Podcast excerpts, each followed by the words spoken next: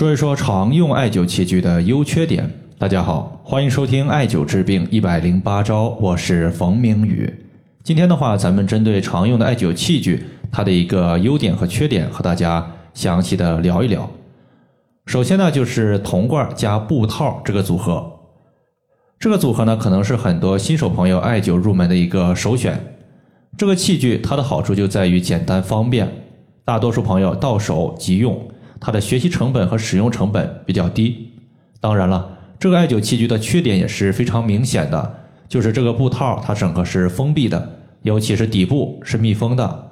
好处就是烟很少，不呛鼻。那么缺点就是由于底部封闭，艾灸的热力无法有效的向下渗透，整体效果可能会偏弱一些。第二个情况呢，就是在后期的使用中呢，这种艾灸器具它有了一定的更新，变成了底部。镂空的一个设计，这个设计呢，它在原有的基础上，向下的一个艾灸的热力渗透会更强。毕竟艾烟和艾热可以直达我们的皮肤，效果呢比之前的全封闭式的艾灸罐会更好一些。那么底部镂空的艾灸罐呢，它的缺点就是当我们在艾灸腰腹部的时候，你切记不要经常性的弯腰。尤其是腰腹肥胖的朋友，你一弯腰容易把肉挤到它的一个艾灸罐里面，毕竟它的底部是镂空的。这时候，如果你的肉碰到了它的一个下方的艾灸罐，可能会导致烫伤。我记得我自己在初次使用这个艾灸罐的时候就吃过这个亏。当然，后期使用过程中，只要你能避免腰腹部弯腰时，这个艾灸罐在腹部其他部位，我倒是没有发现它有明显。过烫或者说烫伤的情况，毕竟腰腹部它的赘肉是最多的。第二种艾灸器具呢，就是铜罐的玄磁灸。这种艾灸罐就是一个小的铜罐，它的缺点就是表面是金属的，金属的导热性很高。所以说，这种艾灸罐虽然说它配有布套，只能说聊胜于无。毕竟艾灸罐的一个金属，它的温度特别高的时候，就算你有布套，它该烫它还是烫。后期当你掌握熟练之后，当你单次艾灸一个部位，这个艾灸罐不移动的情况下，它其实呢烫，它只是在上端，对于底部倒是不影响什么。另外呢，这个艾灸器具呢还有一个缺点，就是在长期使用的过程中，如果后期你进行清洗，它底部有一个黑色的胶圈儿，这个胶圈儿是通过胶水粘贴在金属罐上的，后期清洗多了，它就容易脱落。所以这个时候脱落了，你就必须要用胶水重新进行粘贴，不然的话，最下端是一个金属罐，肯定是没有办法直接使用的。它的优点呢，就是小巧，对于大多数的穴位都可以适用。你像手掌、脚趾，如果固定好的话，都是可以用的，通用性比较强，并且它内部有滤烟棉，兼具滤烟的效果。这种艾灸罐它的一个升级版呢，就是一个大号的滤烟玄磁灸。它的缺点就是长期使用后，它的最上端是一个橡胶，最上端容易变松，变松了之后，它的艾灸罐的整体密闭性就会下降，封闭性下降了，自然它的滤烟的效果就减弱了。优点是呢，这种艾灸罐比较大，它可以兼容的艾灸的艾柱尺寸，一般来讲四厘米以内的直径的艾柱都能用，并且它的上端有一个拉杆可以调温。它自己的一个艾灸罐本身可以拉高或者是降低，两种的一个调节高度和控温的方法，使它的一个温度可以有效的避免过烫。对于新手朋友，尤其是温度耐受力比较差的朋友，相对来说比较友好。第三个呢，就是木质的艾灸盒。这种艾灸盒呢，最开始有单孔的、双孔的，包括六孔的都有。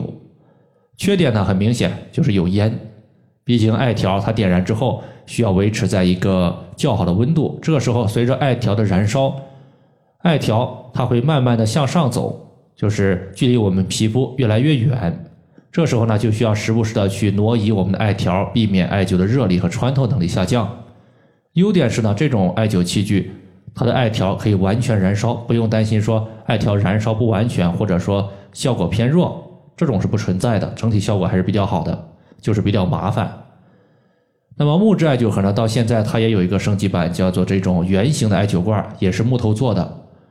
这种的样式呢比较多，但整体的设计都属于是内部加入了一个滤烟棉，上端呢属于是开孔的，可以放入我们的艾柱。它的优点呢是内部增加了绿烟棉，不容易呛鼻，对于艾灸穴位的一个精准度有所提升。缺点是呢，它的罐子和我们的罐体之间是靠摩擦力来进行固定这个罐盖子的。长时间使用后，最上端的盖子我们来来回回的取装取装，就可能会导致脱落。一旦艾柱燃烧时脱落，掉落在皮肤上，容易出现烫伤。记得有一回啊，我在艾灸我们的一个这个艾灸罐在使用的过程中，我艾灸的是胸部的气门穴，在乳房的下方。我一站立，正好呢。衣服碰到它上面的盖子的一个拉杆儿，正好呢就把它的盖子给碰掉了。碰掉了之后，艾柱就直接掉落在我的衣服里面。还好呢，当时季节呢比较热，穿的衣服比较少，不然的话，如果是冬季，你想一下，一根艾柱掉在我们的衣服之中，大概率就要烫伤了。所以说，这种艾灸器具一般是不要用在衣服内部，比较危险。还有的话就是一次性的艾灸罐。这种艾灸罐呢是纸质的，内部呢有一些钢结构，比较方便，也比较便宜。缺点呢很明显，不经用。毕竟它的本身设计就决定了它不是长久使用的艾灸器具。我记得最开始我用这种艾灸器具的时候呢，第二天它最上端有一个纸来调节它的进风量，可能我用的艾柱啊比较大，就导致第二天用的时候，它上端的纸盖子就脱落了。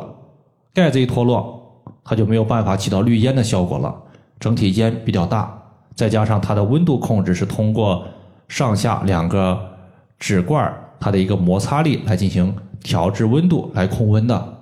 刚开始使用是没有问题，长久用它的摩擦力下降，会导致无法控温。最后的话还有一个艾灸器具叫做艾艾贴，它的优点呢就是方便简单，这种呢可以算作器具，也可以当做艾条。毕竟它下面是一个塑料底座，上面的话是一根和我们小拇指差不多长的一个艾柱。它的缺点呢，其实就是良莠不齐，假货呢比真的还多。因为方便导致造假的太多，此类商品价格非常的混乱，从几块钱、十几块钱到几十块钱都有。我平时呢一般是不用此类艾灸器具的，用过几次，发现呢它出现局部水泡的几率比较高。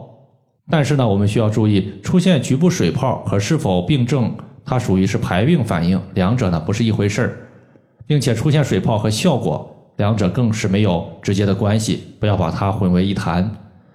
以上的话就是我们常见的几种艾灸器具，它的一个优缺点，就和大家分享这么多。如果大家还有所不明白的，可以关注我的公众账号“冯明宇艾灸”，姓冯的冯，名字的名，下雨的雨。感谢大家的收听，我们下期节目再见。